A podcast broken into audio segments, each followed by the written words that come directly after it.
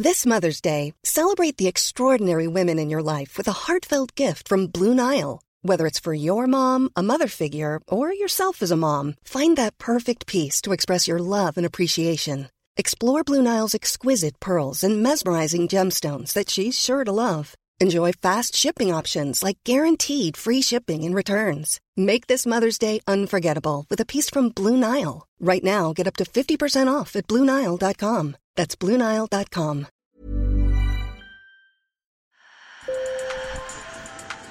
Bonjour. Hello. Hola. Marhaba Sur le fil. Le podcast d'actu de l'AFP. Des nouvelles choisies pour vous sur notre fil info. Aujourd'hui, c'est la journée internationale pour l'élimination des violences faites aux femmes. En France, la moitié des féminicides a lieu en zone rurale, alors que seul un tiers de la population y vit. Les femmes sont donc davantage victimes de violences à la campagne qu'en ville. À l'isolement psychologique imposé par un conjoint maltraitant s'ajoute l'isolement géographique des femmes victimes de violences. Mes collègues Laurie Verrier et Thomas Bernardi ont rencontré des victimes qui ont réussi à s'en sortir. Sur le fil. Ah oui, dans une petite ville, c'est-à-dire il n'y a personne, il n'y a pas de famille, il euh, n'y a pas de beaucoup de connaissances, eh ben, on, supporte, on supporte et on dit, on dit rien à personne et on laisse dedans et on, accepte tout, on accepte la maltraitance. Katia a subi pendant 8 ans des violences psychologiques de la part de son mari. En 2015, elle quitte son pays, l'Algérie, pour s'installer avec lui dans le Lot-et-Garonne, dans la même commune que toute la famille de son conjoint. Dès son arrivée, son mari l'isole, l'empêche de travailler ou de rencontrer des gens. C'était voilà, euh, tu restes à la maison, tu sors pas. Euh, je suis arrivée, je connaissais même pas la ville où je suis. Euh, on n'est même pas sorti au restaurant. Je suis restée comme ça trois mois dans la maison sans sortir. C'est au bout de ces trois mois qu'elle ose lui dire que la situation ne lui convient pas. Une dispute éclate alors, il exige des excuses et la menace de la laisser dehors à 45 minutes de voiture de leur domicile. Il est venu à Marmande et m'a jeté dans le parc de Marmande. À la nuit, à 1h du matin avec pyjama. Il est parti. Il m'a abandonné. ça, c'est la première année, ça. Votre euh, visage, vous êtes choqué. Voilà, c'est normal. Après cet événement, elle le quitte et rejoint son oncle à Paris. S'ensuivent deux mois où son mari tente de la récupérer, il multiplie les excuses auprès d'elle et de sa famille. Elle lui donne alors une seconde chance, mais les humiliations reprennent et l'isolement de sa commune rurale ne l'a pas aidée à mettre fin à ce calvaire qu'elle endure pendant encore sept ans. En grande ville, je ne sais pas, peut-être je trouve plus de, de femmes comme moi, par exemple, peut-être euh, d'origine comme moi, on peut se soutenir, on peut se dire que voilà, il ne faut pas avoir peur, même si on n'a pas de famille, ben on est là, on s'entraide.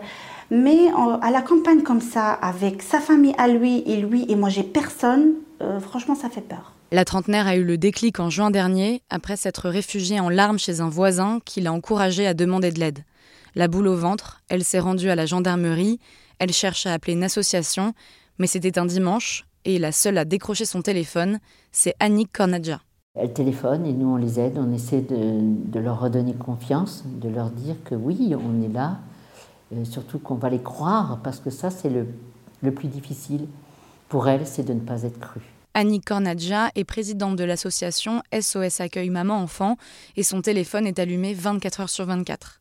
Elle reçoit des appels tous les jours, un rythme qui s'est accéléré depuis le Covid on peut euh, leur dire écoutez, si ça devient infernal pour vous, on peut vous dépanner. Vous n'aurez pas de frais de loyer puisque c'est le conseil départemental qui le paie.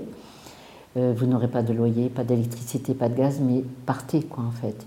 Si vraiment la situation le justifie, évidemment, on n'incite pas les personnes à partir. C'est grâce à son association et aux appartements mis à disposition des femmes en danger par le département et le bailleur social Habitalis que Katia et ses enfants ont pu s'en sortir. Mais tout seul, on n'y arrive pas. Si on est tout seul, isolé, parce qu'on n'a pas conscience de tout ça. C'est les autres qui nous font prendre conscience que c'est pas une vie normale. Parce qu'au bout d'un moment, on ne sait plus qui on est.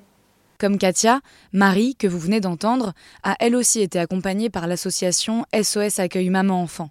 La quarantaine, Marie a vécu des violences conjugales ces six dernières années à Aiguillon, une commune de 4500 habitants du Lot-et-Garonne. Il n'y a pas de fréquence, ça pouvait euh, durer pendant six mois et euh, c'était calme, et euh, du jour au lendemain, ça pétait. Pourquoi? Soit, soit il était contrarié par quelque chose, ou soit des mauvaises fréquentations, donc avec l'alcool et les stupes. Voilà, il n'y a, pas de- il n'y a pas de fréquence. À part ces derniers temps que c'était tous les jours. Sur mon scanner, j'ai quasiment mon corps entier avec des fissures et des fractures. Pour la sociologue Johanna Dagorn, la concentration des violences faites aux femmes en zone rurale peut s'expliquer. Toutes les femmes interrogées par questionnaire comme par entretien ont toutes dit la même chose, c'est-à-dire ici, tout le monde sait tout et tout le monde se connaît. C'est la différence avec l'anonymat des villes. Pendant un an, Johanna Dagorn a enquêté sur les violences faites aux femmes en milieu rural, en Nouvelle-Aquitaine, et en a tiré un rapport qui s'appuie sur les témoignages de près de 800 femmes. Quand tout le monde sait tout et que tout le monde se connaît, euh, on a un, un pouvoir coercitif beaucoup plus important. À ce moment-là, il est beaucoup plus compliqué pour les femmes d'en parler, déjà, de pouvoir rendre compte à une association.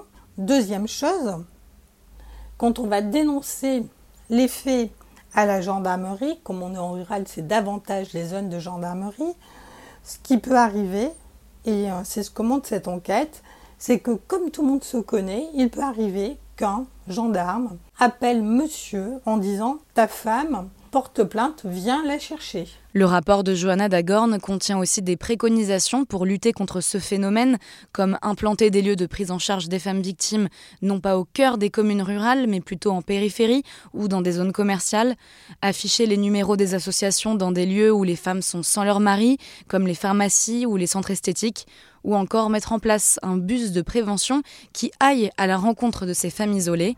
Ce rapport et ces préconisations ont été transmises au gouvernement le mois dernier. Et si jamais vous connaissez quelqu'un victime de violence ou que vous l'êtes vous-même, n'hésitez pas à appeler le 3919. C'est un numéro gratuit, anonyme et joignable à toute heure. Sur le fil revient lundi. Merci de nous avoir écoutés. Et si cet épisode vous a plu ou que vous aimez sur le fil, n'hésitez pas à vous abonner ou à nous mettre plein d'étoiles. Je suis Camille Kaufmann et je vous dis à bientôt.